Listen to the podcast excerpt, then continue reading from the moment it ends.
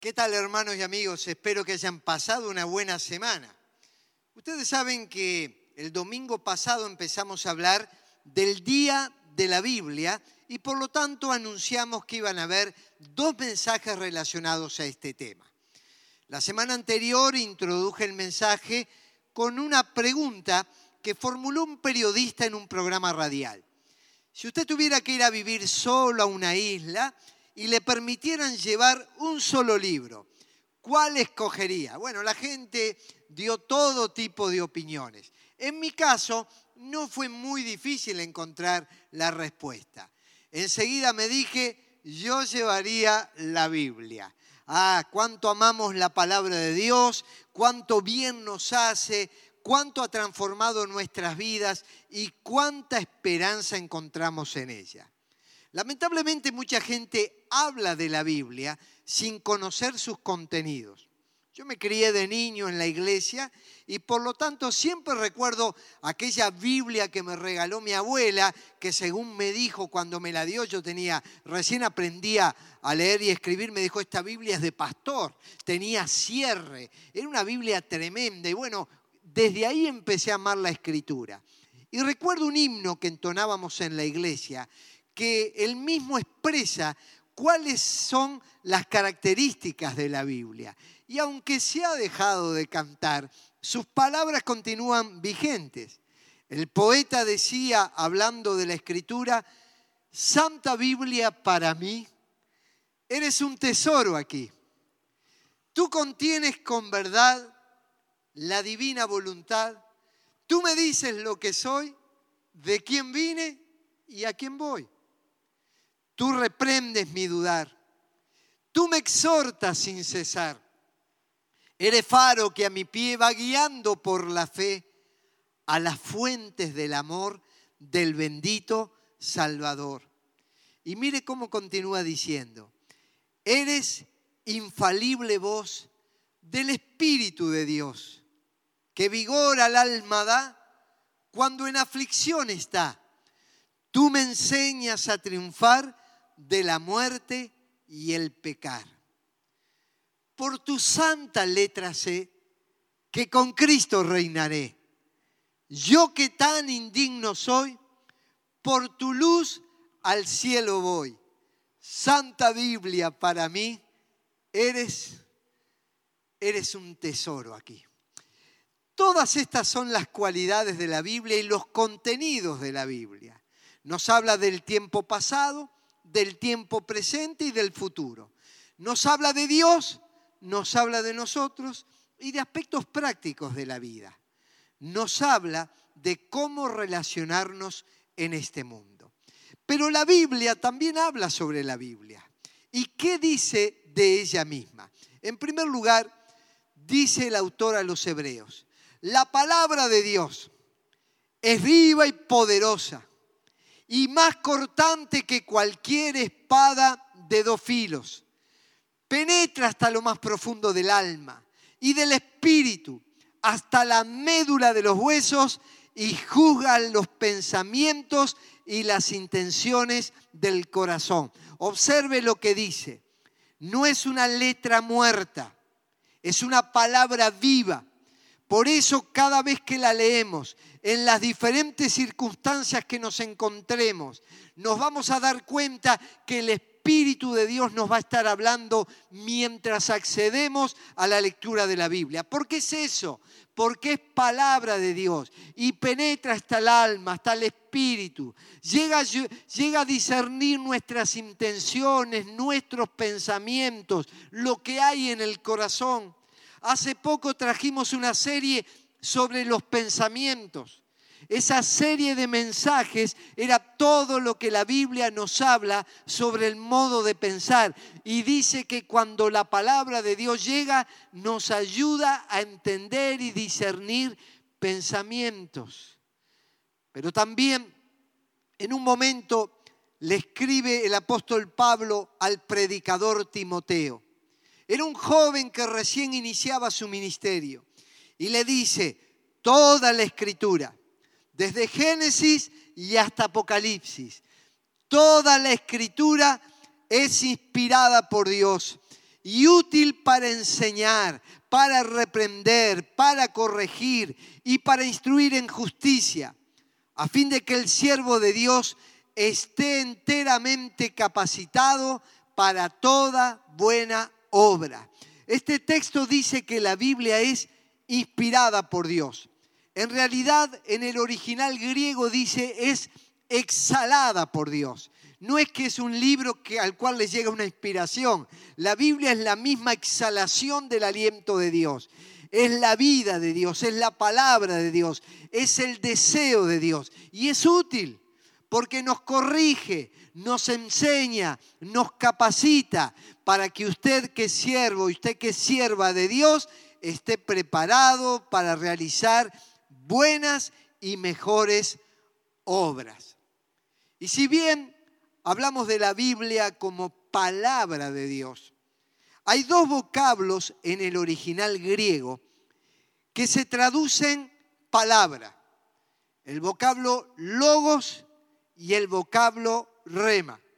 Usted sabe que el idioma griego es mucho más rico que el español y establece esa diferencia entre el logo y el rema. En nuestras versiones bíblicas, en ambos casos aparece el vocablo palabra. ¿Qué es el logos?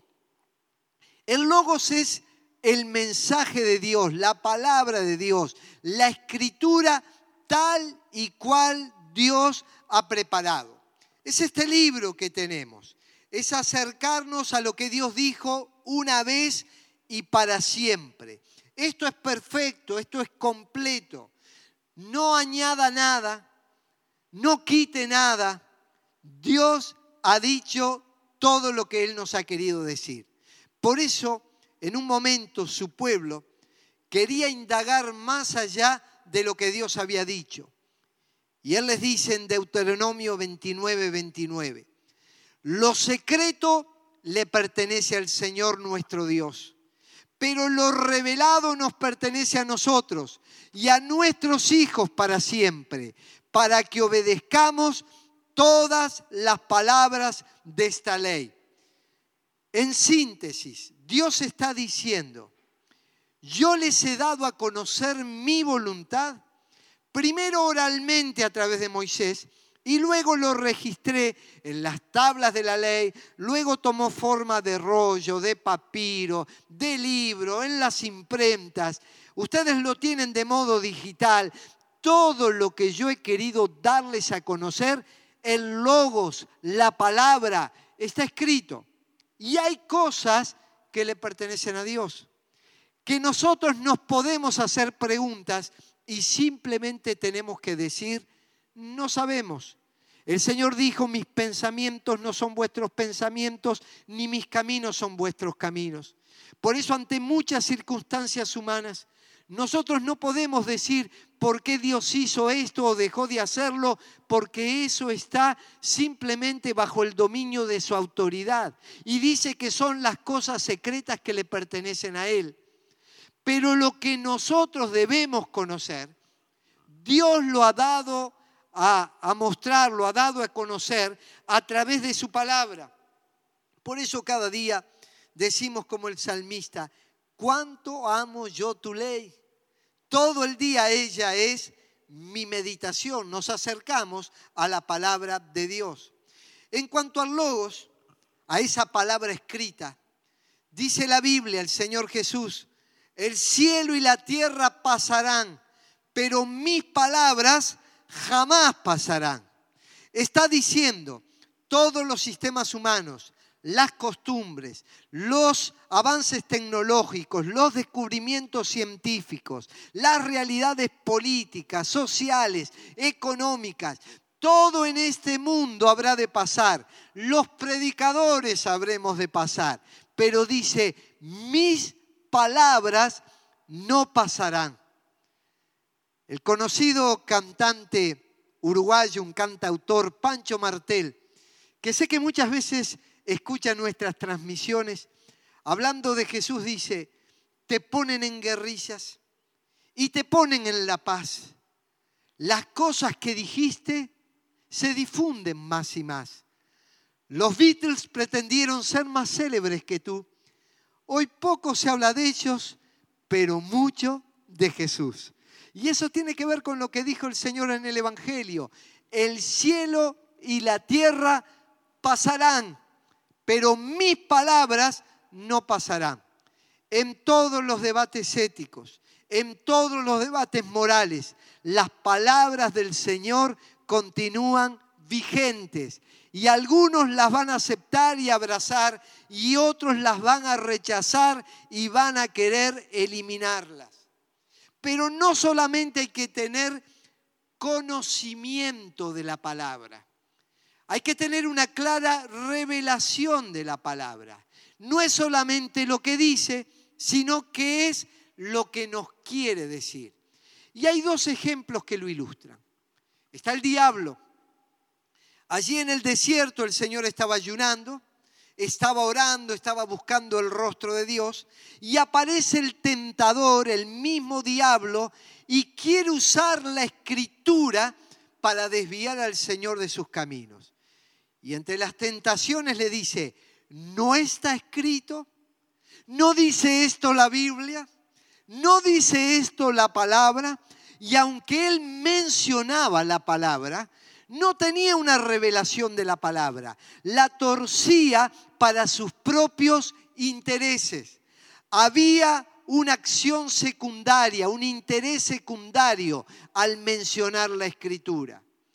Pero también vemos a los religiosos en tiempos de Jesús. Los escribas, los fariseos, eran especialistas en la ley mosaica.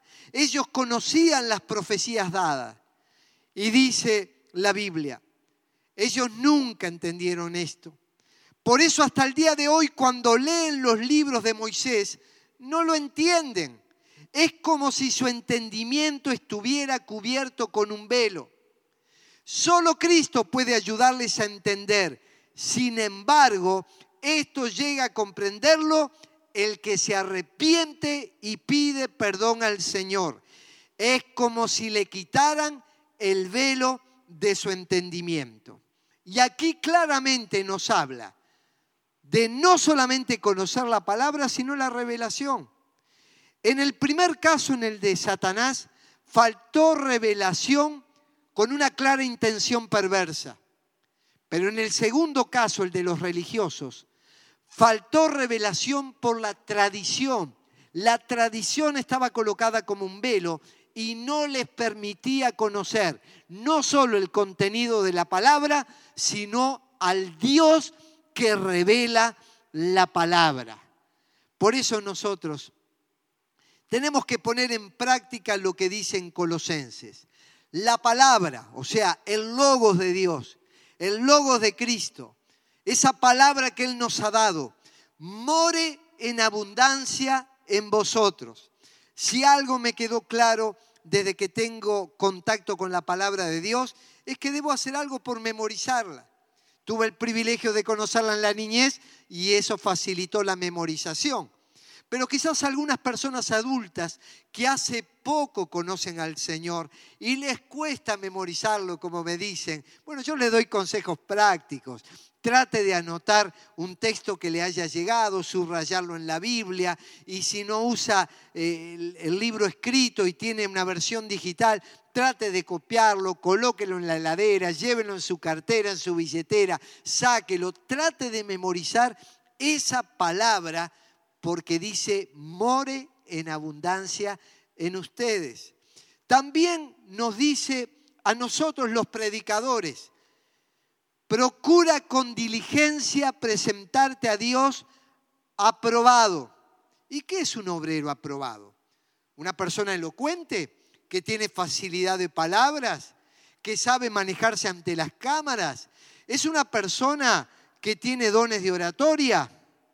¿Sabe lo que es un obrero aprobado? Dice lo siguiente, que no tiene de qué avergonzarse, que usa bien la palabra de verdad. Y aquí el vocablo palabra es el logos. O sea, los predicadores, los que un día nos vamos a presentar ante el Señor, no solamente tenemos que decir la palabra, usarla bien, ser sanos en la doctrina, ser sanos en la fe, primero permitir que la palabra more en nosotros, haga una obra en nosotros y luego transmitirla a los demás. Y a unos y a otros, a todos. La Biblia nos dice, debemos ser retenedor de la palabra, o sea, del logos, de lo que está escrito, fiel tal como nos ha sido enseñado. Y nosotros tenemos la posibilidad de leer la Biblia, de escuchar buenos mensajes y de acercarnos a espacios donde la palabra de Dios es enseñada y permitir que more en nuestro corazón. Dijimos que la primera palabra que se traduce palabra es logos y está hablando de la Biblia. Pero hay una segunda palabra que se traduce también palabra. Es la palabra rema. Por ejemplo, en el Evangelio de Lucas, el capítulo 5, dice que Jesús llegó al mar de Genezaret y pidió subirse a una barca para desde la barca hablar a la multitud. Así que dio su mensaje, las multitudes fueron alimentadas por las palabras del Maestro, llenó el corazón, el alma y el espíritu con sus enseñanzas, los guió, les dijo quién es Dios, los que espera de cada uno de ustedes, y cuando termina, le dice a sus discípulos, salgan a pescar. ¿Y qué es lo que le dicen? Señor, hemos estado toda la noche intentando pescar y no hemos logrado el objetivo. Y tú nos dices que salgamos. Y el Señor les dice, salgan. Y allí dice Pedro, en tu palabra, y ahí usa el vocablo rema, echaré la red. ¿Por qué es la diferencia? Usted imagínese que a usted le gusta pescar y se sube a un bote y entonces recuerda este pasaje bíblico y dice, en tu palabra echaré la red. El rema no es la palabra escrita, es una palabra dada a alguna persona en una situación particular para un objetivo único y preciso. Por eso no podemos utilizar el echaré la red para salir nosotros en una tarde de pesca. Cuando Isaías pronuncia la profecía del nacimiento virginal de Cristo, le dice María al ángel, hágase conmigo conforme a tu palabra. Y ahí no usa el vocablo logos, usa el vocablo rema. Está diciendo María, tú me estás dando de aquella profecía un mensaje particular para mí. Ninguna otra mujer habría de concebir del Espíritu Santo. Ella misma dice, ¿cómo puedo ser madre si no conozco varón? Era algo, una palabra indicada exclusivamente para María. Por eso hay que cuidar mucho cuando alguien dice, Dios me habló. Yo estoy convencido que Dios nos habla, que Dios nos habla a través de su palabra. Él nos ha dejado el logos y mientras nos acercamos a la palabra de Dios, esa palabra empieza a trabajar en nuestra vida. Pero no se trata de nuevas revelaciones, y cuando hay algo particular que el Señor nos quiera decir, nos va a guiar y nos va a indicar, pero no como un modelo o una doctrina nueva, sino como una indicación de dónde transitar y aplicar los principios de la palabra de Dios. ¿Cómo se armonizan entonces esta palabra escrita con lo que Dios nos quiere decir a nosotros? Existe un gran peligro y es el mismo peligro que existía en las páginas del Antiguo Testamento. Dios dice a través de Jeremías, yo estoy contra los que profetizan sueños mentirosos y los cuentan y hacen errar a mi pueblo con sus mentiras y con sus lisonjas. Y yo no los envié, ni los mandé, y ningún provecho hicieron a este pueblo. Profetizar es proferir el mensaje de Dios, es anunciarlo. Y dice que algunos salieron no siendo enviados por Dios, sino siendo enviados por su propia cuenta.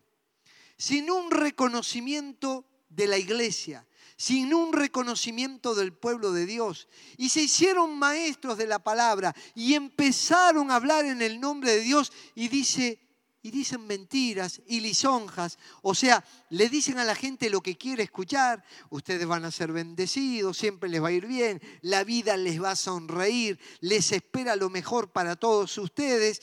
Y dicen, ningún provecho hicieron a este pueblo. Aquí no hubo ni logos, ni palabra de Dios, ni una palabra real de Dios para que un individuo pudiera ponerla en práctica. Por eso, el apóstol Pedro, quien vivió la experiencia del monte de la transfiguración, y allí tuvo algo espectacular de Dios para sus oídos. Cuando escribe su carta dice, tenemos la palabra profética más segura, la que alumbra como antorcha y la que nos permite caminar en la vida para discernir la voluntad de Dios. Podemos acercarnos a esta palabra con total libertad. Este logos, esta palabra, se dirige a todos nosotros, sin excepción. Por eso debemos dirigirnos a ese logos, a esa palabra. Cuando estamos en contacto con esa palabra, a veces Dios nos, nos indica cosas particulares a nosotros, nos guía, nos corrige, nos enseña. Por eso el himno que mencionábamos, tú corriges, tú me enseñas, tú me, me, me haces triunfar sobre la muerte y sobre el pecar. Esa palabra escrita habla en nuestro corazón. Esforzate en conocer la palabra de Dios, porque cuando estás en contacto con esa palabra, no necesitas encontrar otra palabra extra.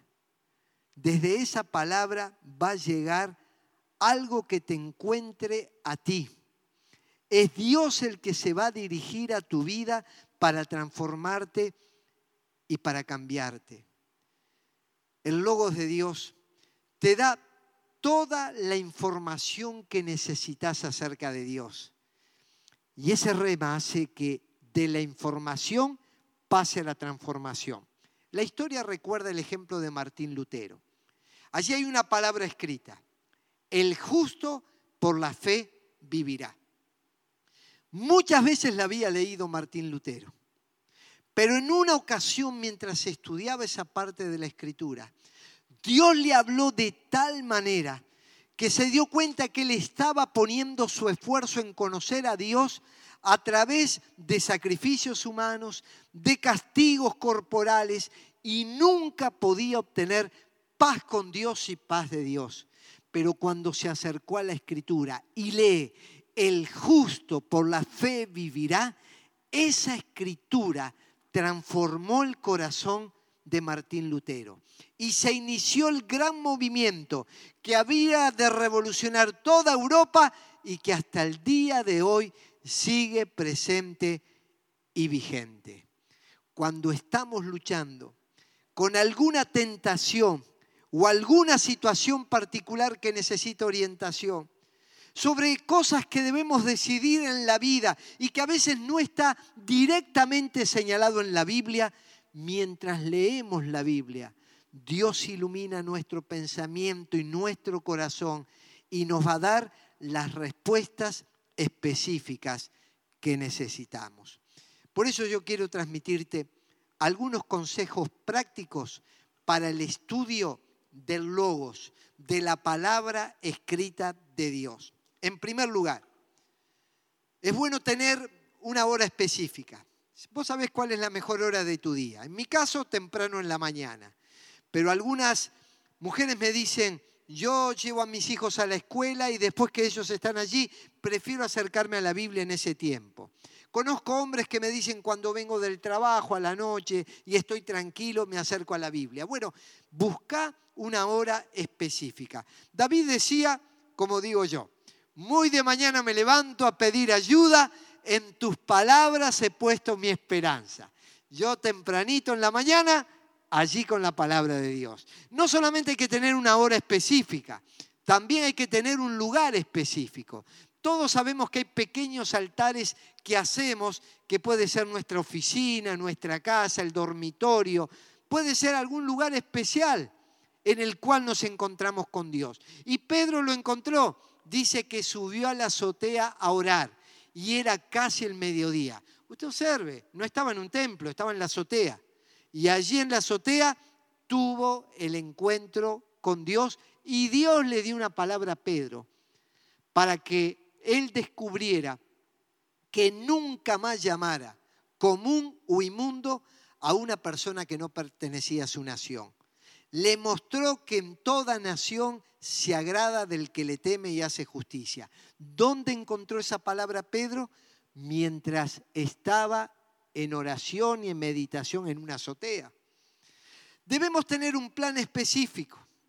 Algunas personas me dicen, pastor, deme un texto. Algo así como a ver qué me salió en el horóscopo. La Biblia no es deme un texto, la Biblia es un todo.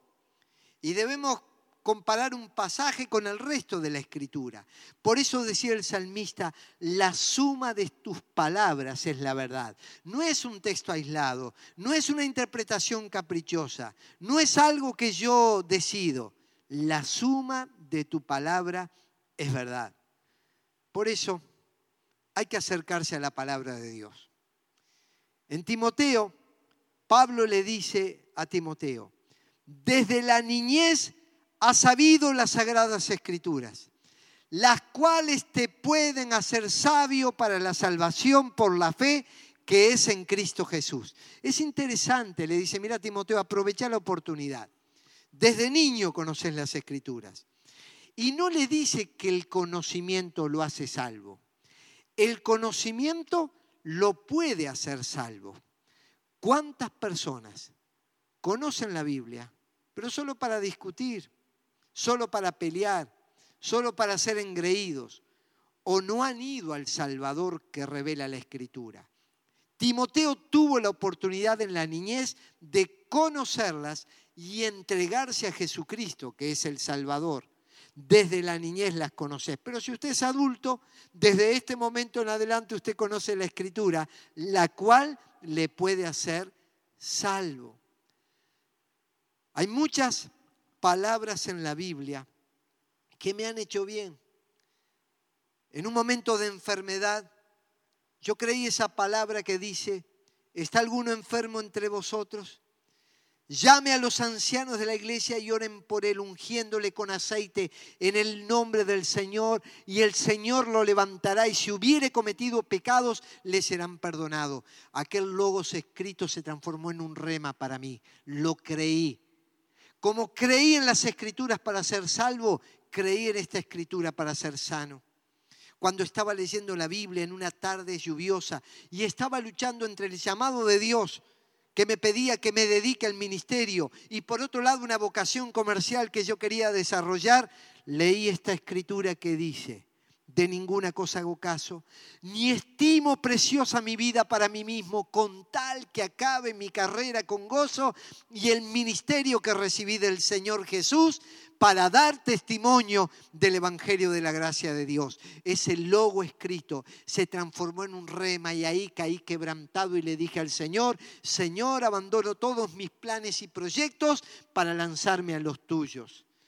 En un tiempo de incertidumbre, de dolor, en un tiempo de sufrimiento personal, cuando no sabía qué hacer y me sentía un tanto triste. Leí en el Salmo 118, 24, este es el día que hizo el Señor. Nos gozaremos y alegraremos en Él. En este día yo me voy a gozar y me voy a alegrar en el Señor, día por día. Esa palabra escrita siglos antes se transformó en un rema para mi vida porque me cambió y me transformó. Pero también recuerdo en un momento cuando tenía que decidir por planes y proyectos hacia dónde ir y hacia dónde orientar mi vida y el ministerio. Yo le pedí al Señor, Señor, si vos no vas a ir conmigo, si no estás en esto, yo te pido que cierres todas las puertas. Pero si tu presencia va conmigo, yo te pido que las abras. Y allí en contacto con la palabra de Dios leo lo que le dice a Moisés. Mi presencia irá contigo y te daré descanso. Lo que está escrito es palabra de Dios, es eterno, pero en algunos momentos se encarna en nosotros y nos transforma y nos cambia y se transforma en una palabra personal. Y quiero concluir con un texto que todo ser humano necesita conocer. Durante estos dos mensajes sobre la Biblia, he mencionado una enorme cantidad de versículos bíblicos, pero si hay uno que toda persona debe conocer, y si quizás fuera el único de la Biblia que debiera conocerse, son palabras que dijo Jesús. Están en el Evangelio de Juan capítulo 3, versículo 16. Porque de tal manera amó Dios al mundo que ha dado a su único Hijo, a Jesús, para que todo aquel que en él cree no se pierda, mas tenga vida eterna. Eso está acá en la Biblia, en el logos de Dios, en la palabra de Dios. Pero con saberlo solamente, usted no va a ser salvo. Usted va a ser salvo si lo cree. Si esa palabra escrita para todos se transforma en una palabra personal. Si usted le abre el corazón a Jesucristo, si usted entiende que Dios le ama, a pesar de que quizás muchas veces usted le dio la espalda, de que vivió a su antojo, de que el pecado lo dominó, de que decidió vivir una vida independiente de lo que Dios pudiera decir. Dios lo sigue amando a pesar de que usted le haya rechazado. Y lo amó tanto que no lo dejó en palabras. Envió a su Hijo, a Jesús. Y lo envió para que muriera en la cruz por sus pecados y por los míos, cargando en la cruz el pecado de la humanidad entera. Y allí Jesús derrama su sangre. Y la sangre de Jesucristo, el Hijo de Dios, nos limpia de todo pecado. Y dice que es para que todo aquel que en Él crea, no solo que escuche, sino que crea. Y creer en la Biblia no es solamente asentamiento intelectual, es practicarlo, es incorporarlo, para que todo aquel que en Él crea no se pierda, no vaya al infierno, no esté condenado, sino que tenga la vida eterna. Juan 3, 16. Porque de tal manera amó Dios al mundo que ha dado a su único Hijo, a Jesús, para que todo aquel que en Él cree no se pierda, mas tenga vida eterna. Yo no sé si usted es evangélico, si es católico, si es agnóstico, si es ateo, si practica alguna religión o no. Hoy yo quiero invitarle a que esta palabra se transforme en realidad en su vida. A que usted le abra el corazón a Jesús y permita que Él le transforme. Y para hacerlo tiene que pedírselo en oración. Y a mí me gustaría ayudarle a que usted pueda hacer una oración para entregarle el corazón a Jesucristo. Y aquellos que quieran orar, para que Jesús venga a sus vidas, yo le invito en esta hora a que repita esta oración junto conmigo. Padre Celestial, yo te doy gracias porque la Biblia es tu palabra. Y en ella me muestras el amor de Dios, que estuvo dispuesto a dar a su Hijo para que muriera en la cruz por mis pecados. Señor, no solo escucho tu palabra, sino que la recibo No solo quiero información de tu palabra, quiero la transformación que tu palabra produce. Hoy te recibo como mi Señor y como mi Salvador. Gracias por escucharme. En el nombre de Jesús. Amén. Seguramente muchos hicieron esta oración. O quizás tienen algunas inquietudes. Nos gustaría que nos pueda escribir, que nos diga desde dónde sigue este mensaje, para que nosotros podamos enseñarle a través de la palabra de Dios cómo conocer a Dios y ser inspirado para vivir en esta vida según los valores cristianos. Que Dios le bendiga y será hasta la próxima reunión.